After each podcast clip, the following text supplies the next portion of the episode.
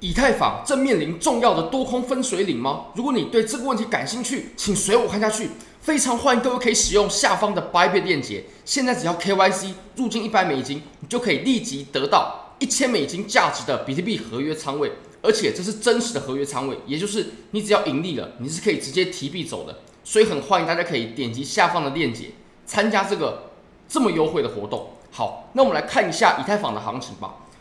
我们之前都是看比特币，那现在呢，我们来看一下以太坊。以太坊的话，你可以发现在这个位置，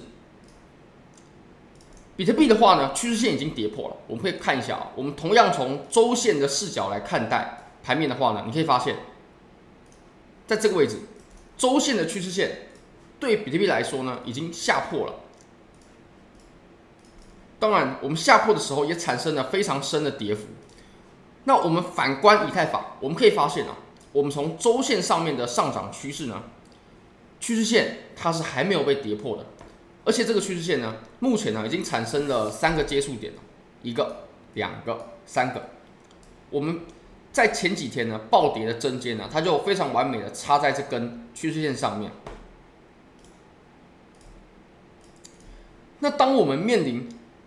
这个趋势线会不会跌破的时候呢，我们现在看一下这个形态啊，这个形态，哎。其实这个位置的压力呢，它是相当关键的。它自从我们在上一轮牛市的时候呢，它就已经出现了，大约是在一千九百美金左右。如果我们抓一个好记的数字的话，你可以发现我们在前面的位置呢，诶，有产生阻力的效果。后面阻力被突破过后，就转换成支撑了。然后我们下破之后呢，我们再测试一次不过，两次不过，三次不过，那我们现在呢，受阻回落过后，回落到了这条趋势线上面。那我们可以再来看一下目前以太坊的盘面啊。如果说我们现在走的这个形态啊，它是一个中继的话，也就是下跌中继的话呢，那就会产生一个非常非常可怕的情况哦，也就是我们第一波下跌完成过后呢，我们再走一个下跌中继，走完下跌中继过后，还要再有第二波的跌幅，哇，那这个以太坊它可以跌到哪边，这就真的很难说了。但是如果说我们在走的这个形态呢，它是走中继的话，那前低点是必破的。不过啊，以太坊如果说前低点破掉的话呢，那我相信比特币的前低点，也就是大概在一万五千五百多美金的位置呢，也是一定会破的。因为目前来看，比特币跟以太坊呢还是会完全联动的。那我相信，其实从技术面来看呢，比特币会破新低这件事情真的是很难看得出来，很难很难。所以以太坊我也会认为啊，我们在下面的这个位置呢。以目前来看，我不认为它是中继哦，因为我们上面的这个区间呢太小了。因为我们中继的话呢，它区间如果走的比上方要更大的话，那就很不合理哦。因为通常走中继，比如说这里，它就可以成为我们下跌的中继啊，它就是一个合格的中继，或者说合理的中继。怎么说呢？因为我们在上方呢，它是有派发的，派发过后下跌，然后在中继的位置继续派发，派发完之后再选择向下。这样是合理的，至少比例上是合理。但是我们中间这个形态，如果说成是下跌中继的话，那就还蛮不合理的，因为它整真的走的时间太长太久了。好，那我们把时间级别呢切小啊，但我依然相信呢，我们在周线上啊，如果我们下破趋势线的话，也一定可以引起一波很大幅度的下跌的。好，那我们来看，我们在当前呢，其实我们已经受阻了。在前面，它也有非常明确的互换的动作，阻力、阻力，然后突破之后呢，我们踩成支撑哦，在这里它做了一个往下试探底部的动作，然后再来一个直接反转向上。那我们后面跌破过后呢，也是把原本的支撑呢踩成了阻力的位置。所以其实以太坊呢，就以目前来看，呃，它正面临的阻力。那如果说它反弹的话，我们要仔细看它一一千七的这个位置呢。会不会过？如果不会过的话，那我们在下方接触到趋势线的位置呢，我们就要格外注意了。如果说下破的话，那这是一个周线级别的趋势线下破，比比特币，我相信是可以比照办理的。好，不过以太坊，其实在我们这一波下跌当中啊，它走的算是比较强势哦，算是比较强势。怎么说呢？你可以看我们这根针，重点其实也不是针啊，是我们是有反弹一段距离的。而比特币呢是没有，所以比特币它其实又更弱势，比特币它又更弱势。当然了，我们这看的是合约的图嘛。如果说我们要看呃现货的图的话呢，OK，我们看现货的图，我们可以发现，比特币它反了，它反弹的情况啊，真的是很弱很弱。它下跌过后呢，你就可以发现，哎，它就在下跌的最低点的位置，哎，就开启震荡了。这种反弹是真的很弱势的。一般来说，这种幅度的下跌呢，都应该要出现一波像样的反弹，而我们现在呢，并没有。所以，比特币它其实还面临着我们继续下跌的风险。而且，我相信下跌的话，也很有可能跟前面一样是这种比较快速的跌幅。好，那我们看回以太坊吧。以太坊的话呢，它是有差出一段距离，并且有反弹出距离的，只不过我们在阻力位受阻了。那我们再切小的话呢，等等哦，我们要从日线上来看好了。从日线上来看呢、我们可以拉一个斐波那契。我们拉斐波那契，我们就可以发现，以当前的盘面来看呢，我们下跌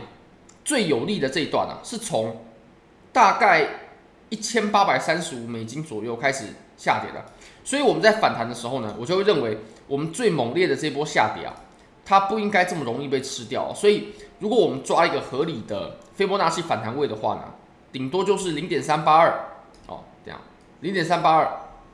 或者是零点五的反弹位置。